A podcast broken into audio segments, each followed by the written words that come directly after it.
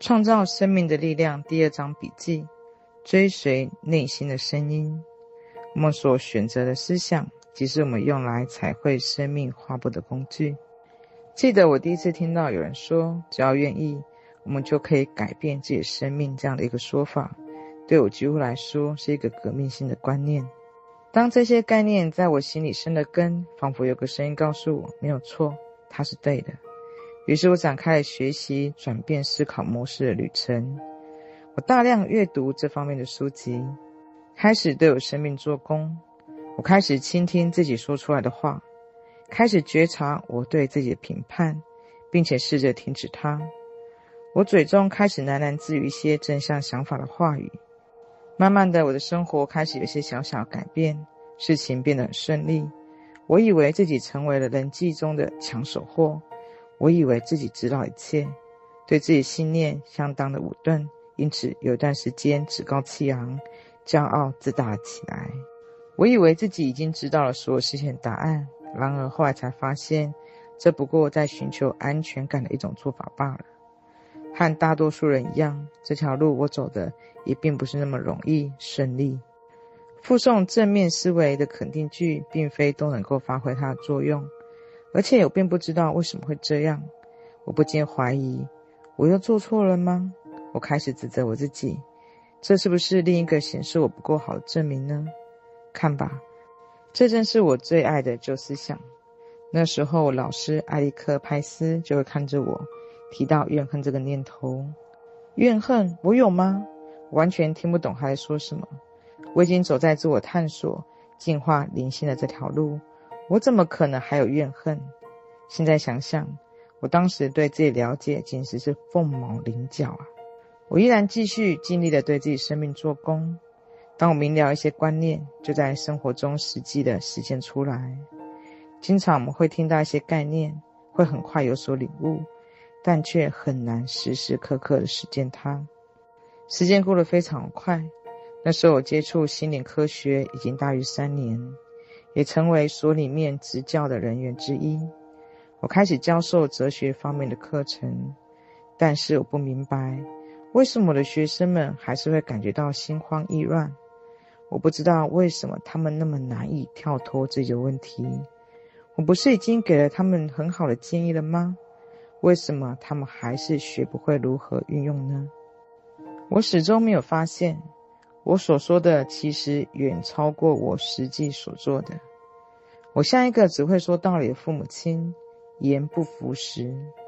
直到有一天，仿佛晴天霹雳，我被诊断出了癌症。一开始听到这个消息，我整个人都慌了，然后开始怀疑我所努力学习一切是不是没有用处。事后想想，当我被诊断出这个病症的时候，我的心里其实有十足的勇气，敢于让这个疾病浮上台面，让我可以有机会对他做点事情，而不是把它藏起来，变成另一个秘密，到死都不明所以。关于自我隐藏，我已经是故中老手。我知道癌症其实是怨恨而产生的一种身体失调状态。我明白，其实是跟我小时候所受到的身体凌虐、情绪虐待以及性虐待有关。所以我才会有所怨恨感，是正常的。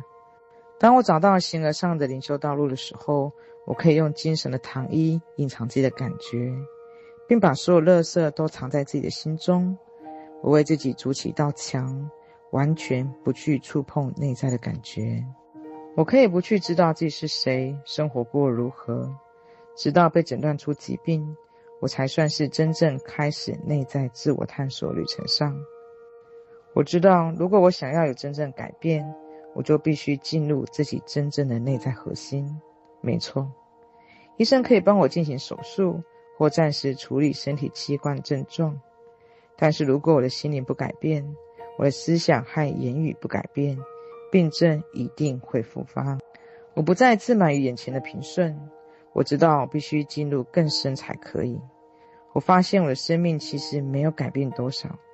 因为我并没有真正清除童年以来所累积的垃圾，也根本没有实践自己教导别人部分。我必须重新认识我心里的那个小女孩，然后与她一起努力。那个小女孩依然陷入在痛苦之中，急需要帮助。我开始以坚定的心，认真的自我疗愈计划，并心无旁贷的把注意力放在自己身上。我一心只想要让自己好起来。有一些方法虽然很怪，但我还是亲身实践。接下来六个月，几乎二十四小时不间断，我开始阅读和研究医疗之外的另类癌症疗法，而且相信他们一定有效。我进行身体洗净净化。解除许多年来因为不当饮食累积在身体的毒素。连续几个月，我似乎只靠橄榄菜和芦笋为生。当然，他应该还有吃别的东西。不过，这两样东西让我印象很深刻。另一方面，我和我的心灵科学的指教者艾利克·派斯进行了咨商，以净化我内心造成癌症的心理因素，让癌症不至于再复发。我不断复诵正向的思考语言，进行心理视觉冥想，每天都对镜子做功课。最难的是，我要对镜子说“我爱你”，我真的很爱你。每每总是要在泪水和深呼吸中，我才能够完成这个功课。但是每一次完成之后，我就感觉自己仿佛又经历一次大跃进。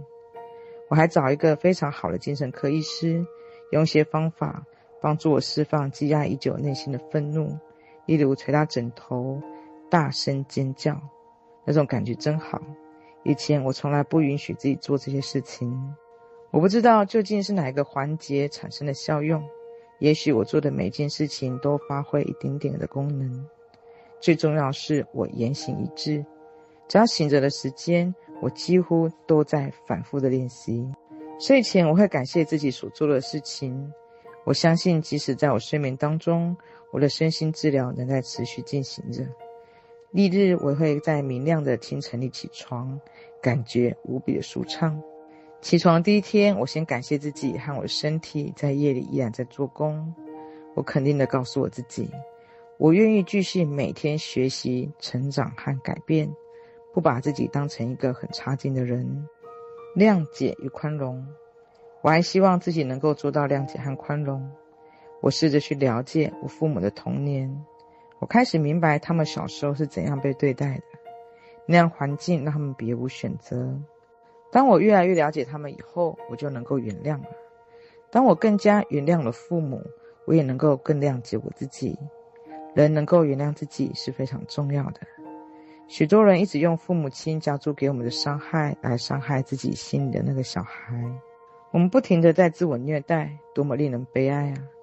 我们小时候无法反抗大人加诸给我们的伤害，但是现在我们已经是长大成人了。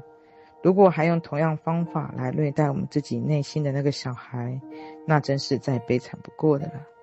当我能够原谅自己，我也开始能够相信我自己了。我发现，当我们无法信赖生命，无法信赖别人，其实是因为我们不相信自己。不相信自己内在高我能够看顾我们一切，于是我们常常会说：“我再也不要谈恋爱了，因为我不想要再受伤害。”或者会说：“我绝对不会再让这种事情发生。”其实我们心里真正的声音是：“我不相信你能够看顾好我的一切，所以我要远离一切。”当我开始信赖我自己，我发现我越来越能够爱自己。我发现，一旦能够信任自己、爱自己，将变得更加容易。我的身体、我的心也开始健康了起来。我的灵魂意外地得到了成长。我的外表看起来也更年轻了，这完全在我意料之外。因为我这样的磁场变化，吸引进来的辅导个案也都是一些真正想要改变自己的人。我几乎都不用说些什么，他们就能够有很大的进展。因为他们从我个人生命就能够感受到我所教导的一切，很容易就接受我所说的观念，当然效果都相当的不错。他们生命质地变得有很大的重大改善，能够与自己和平相处，生活就变得越来越顺利，越来越快乐。这个经验到底让我学会了什么？我终于了解到，在我愿意改变我的想法，改变过去的生活模式。我就有足够力量改变我自己。当真正愿意改变的时候，我们的意念、我们的身体和生活就有重大的改变。无论你现在境遇如何，无论你以前做过什么，你都已经是尽力将你所了解的尽最大努力了。当你认识越多，你的做法也会有所不同。因此，千万不要责备自己做得不够好，而要对自己说：虽然我还深陷在困境当中，但是我尽力了，而且我相信我会度过这个困境。让我来想办法来超越它吧。如果你不断的说自己很笨，认为自己不够好，那么你就会一直卡在那里面，逃脱不出来。